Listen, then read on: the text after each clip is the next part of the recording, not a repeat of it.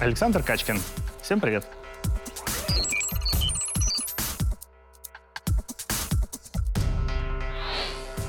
Почему самолеты не падают под своей тяжестью? Начать нужно с того, что самолет э, под действием силы тяжести стремится все-таки к центру Земли примерно. То есть он постоянно куда-то придавливается, как и все мы. И чтобы он не падал, нужно создать какую-то силу, которая будет противодействовать этой силе тяжести. Равную или большую. Большую, чтобы самолет начал взлетать, равную, чтобы он находился на стабильной высоте. На самом деле на самолет действуют четыре силы. Первая — это когда самолет начинает двигаться, сила тяги, которая создается двигателем. Потом он э, врезается в воздух, на него начинает действовать сила сопротивления воздуха, э, на него действует сила тяжести, и вот здесь возникает волшебная сила, четвертая, подъемная сила, которая создается за счет того, что воздушные потоки ударяются о крыло, крылья увеличиваются на взлете, это можно заметить, там появляются такие штучки, и как бы отталкивается от воздуха все быстрее и быстрее летит, воздух все быстрее начинает давить. Есть еще там одна хитрость. Э, форма крыла сделана таким образом, это украдено, грубо говоря, у птиц, что вот это расстояние больше, чем вот это расстояние. И когда воздух попадает вот на начало крыла, ему нужно пройти и здесь, и снизу. Снизу он проходит быстрее, потому что путь короче, а здесь э, у него путь длиннее, поэтому воздух более разряженный. И здесь как бы давление ниже, и оно подтягивает самолет вверх, а здесь толкает его снизу на крыло. И вот за счет вот этих вот штук, когда силы уравновешиваются, самолет начинает немножечко отрываться от земли, когда силы больше, то есть он набирает большую скорость, он начинает подниматься. На большей высоте эти штучки волшебные на крыльях складываются, крылья переходят в спокойное состояние, и самолет летит с постоянной скоростью, потому что у него все силы уравнялись, все четыре. Эти и эти две, и он летит с постоянной скоростью где-то 1000 км в час. Везет нас в теплые края. Почему язык прилипает к холодному металлу? Суть в том, что э, большой металлический холодный э, предмет быстро э, отводит тепло. Он обладает высокой э, теплопроводностью. Не зря делают радиаторы, например, охлаждения там, на компьютерах из металла, потому что он быстро забирает тепло у того, кто это тепло производит, там, от процессора. Вот язык у того, кто решил лизнуть металлическую конструкцию, он теплый.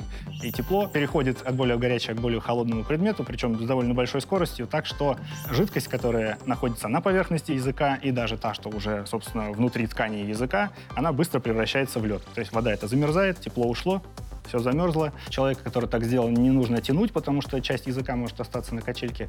Лучше где-то раздобыть э, теплые водички, не кипятка, теплые водички и аккуратненько полить, чтобы прогреть вот эту часть, к которой он прислонился. Что мешает созданию вечного двигателя? Это древний вопрос. Все очень сильно хотят получать энергию э, долго, бесконечно и желательно из ничего. А, было бы клево, если представить себе такую штуку, которую мы один раз запустили, грубо говоря, там что-то крутанули, и она начала крутиться, и ничто ее не останавливает. Но это нарушает фундаментальные законы физики, которые говорят нам о том, что энергия из ниоткуда не берется. Она существует в космосе в каком-то виде во Вселенной, но она преобразуется из одного вида в другой. А просто взяться из ниоткуда и начать нам вот толкать что-то там бесконечное, вечное не получится. Поэтому даже если мы раскрутим колесико, то есть вот мы передали колесику энергию, раскрутили его, раскрутили его в, э, в абсолютном вакууме, вообще ничего его не тормозит, у нас вот здесь нету трения, энергия никак не теряется. Э, хотелось бы э, так думать, но на самом деле все равно что-то будет эту штучку останавливать, вращающуюся нашу.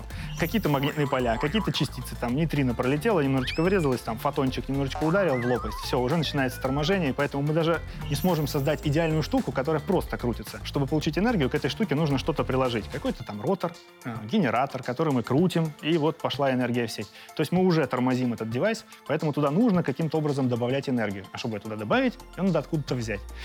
А энергия, как я уже говорил, э, из ниоткуда не берется, поэтому вечный двигатель невозможен. Почему птицу, которая сидит на проводах, не бьет током? Вопрос, конечно, интересный, и ответ довольно простой. Суть в том, что птица, севшая на провод, в котором протекает куда-то там ток. Провод, по сути, обладает э, каким-то зарядом, то есть потенциалом. На нем есть, э, ну, скажем, положительный потенциал. Вот этот провод — это плюс. А птичка села на плюс, ничего не будет. Это вот как мы возьмем батарейку, полижем плюс, нам ничего не будет.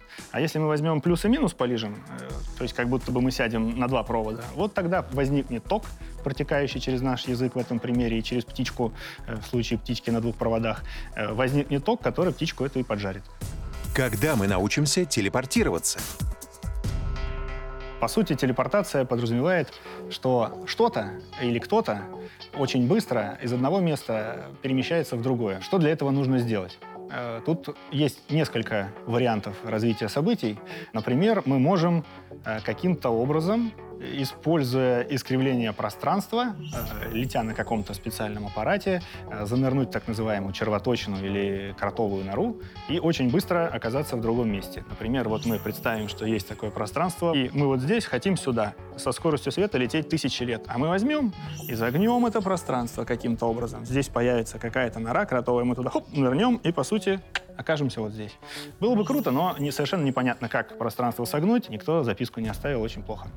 Есть еще вариант. По специальным девайсам ставить там оранжевый и синий портал. Например, вот здесь я ставлю оранжевый, здесь синий, прыгаю в синий, вываливаюсь из оранжевого и вот так вот бесконечно летаю из одного в другой, пока не выключу а, нужный портал. Было бы круто, но, опять же, чисто даже гипотетически потребует невероятное количество энергии. Как эту энергию поместить в один пистолетик, вообще непонятно. Что может быть еще? В фильме Star Trek, в сериале, был такой девайс-телепортер. Ребята заходили специальное место, на них там светил какой-то луч, они распадались на частички и собирались в другом месте, там где-нибудь на планете. По сути, сканируется человек или какой-то объект в состояние всех его атомов, в каком они находятся положении. Там. Ну, допустим, мы смогли это сделать. Мы-то, на самом деле, э, такие вот, какие мы есть, не только благодаря тому, что мы вот такое там тело, у нас такое-то ДНК, у нас еще есть куча биоты, например, которые живут в кишечнике, бактерии, которые по нам ползают. Это что же надо как-то будет учесть при телепортировании? Куда это все потом в итоге соберется и как оно будет э, работать, вообще непонятно. Был еще, кстати, такой фильм ужасов американский «Муха», когда вот в такой вот телепорт ученый зашел, э, и туда случайно залетела муха. Девайс все это отсканировал, э, но он не был готов к тому, что там окажется еще какое-то ДНК, какая-то муха, и он не знал, как это слепить, ну, добавил всю эту генетику, собственно, в этого человека, который вышел такой, о, классно, полетал, но потом постепенно все эти вот гены, непонятные элементы, молекулы, которых изначально в нем не были, стали в нем проявляться, и он постепенно превратился в муху. Поэтому, отвечая на вопрос, когда мы научимся телепортироваться, Отвечая на этот вопрос, кратко можно сказать, чтобы этому э, научиться, нужно что-то узнать э, об устройстве нашего мира, что мы еще пока не знаем. Зачем нужен термоядерный реактор? У нас, знаете, нефть кончается и газ. Запасов у нас э, углеводородов осталось там по разным оценкам э, лет на 50 на 100. Мы пока не научились э, самолеты другими штуками заправлять, поэтому как-то немножечко волнительно, если это все кончится. Нужно придумать какой-то способ получения энергии, который не закончится через 50 лет, э, будет не так дорого стоить, и за него не нужно будет драться. Принципе, термоядерный синтез при его успешной реализации позволяет нам это сделать, потому что топливом для термоядерного реактора является изотопы водорода, дейтерия, которого в океане э, тьма, и э, тритий, который получается, в принципе, при в самом реакторе он должен нарабатываться из лития, которого тоже, как мы знаем, у нас много. И это позволит нам питать все наши невероятные девайсы, в том числе космические корабли и так далее. Потому что в перспективе при развитии термояда у нас вообще не будет практически ограничений в энергии. В Казахстане строится классный э, материаловедческий э, токамак. Это экспериментальный термоядерный реактор, который будет заниматься изучением материалов, как они ведут себя при высокотемпературной плазме, которая там, собственно, вот это все дело заваривает. В то же время в Москве у нас строится новый термоядерный реактор. Сейчас в России реализуется национальный проект э, «Наука и университеты». Более того, проходит десятилетие науки и технологий. Благодаря всем этим замечательным вещам, в частности, у российских ученых появляется возможность проводить передовые эксперименты в различных лабораториях, делать какие-то невероятные открытия, которые помогут продвинуться, в частности, например, в области термоядерного синтеза. Какой факт из вашей научной деятельности должен знать каждый?